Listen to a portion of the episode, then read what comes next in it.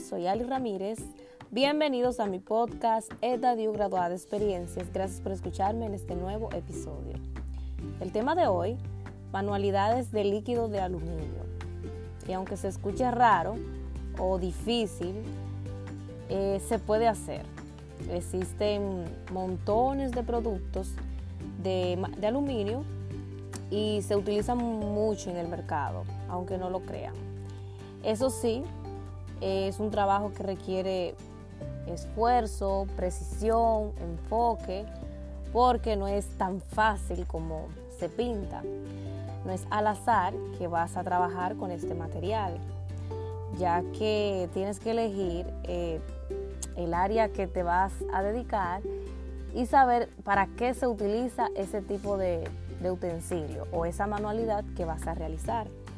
Entonces los productos más demandados que más se utilizan son los cucharones de cocina, también el exprimidor de frutas, el exprimidor de limón y artículos en, la línea blanca que también pertenecen a la cocina.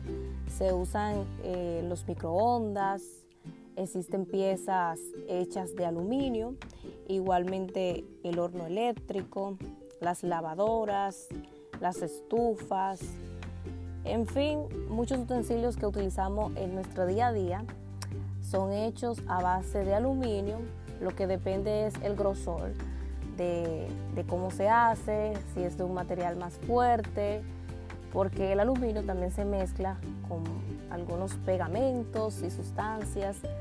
Es, es todo un componente químico ahí, medio raro, pero funciona y tiene su público. Entonces también se hace con este material eh, cuadro de bicicletas, eh, también envoltura farmacéutica, puertas, ventanas, soportes de columnas, planchas fabricadas a base de aluminio, el alambre o el cable que utilizamos en la casa, algunos tienen aluminio, y el famoso papel el papel de aluminio que utilizamos diario en nuestra casa para cubrir ciertos alimentos. Así que ya saben, si quieres dedicarte a este tipo de manualidad y de trabajos, el aluminio tiene múltiples usos. Hasta aquí nuestro episodio de hoy, que son todos los jueves por Spotify y demás plataformas de podcast. Gracias por su tiempo, suscríbete, comparte, dale like, activa la campana de notificación y recuerden graduarse de experiencias y buenos momentos. Un abrazo gigante y hasta la próxima.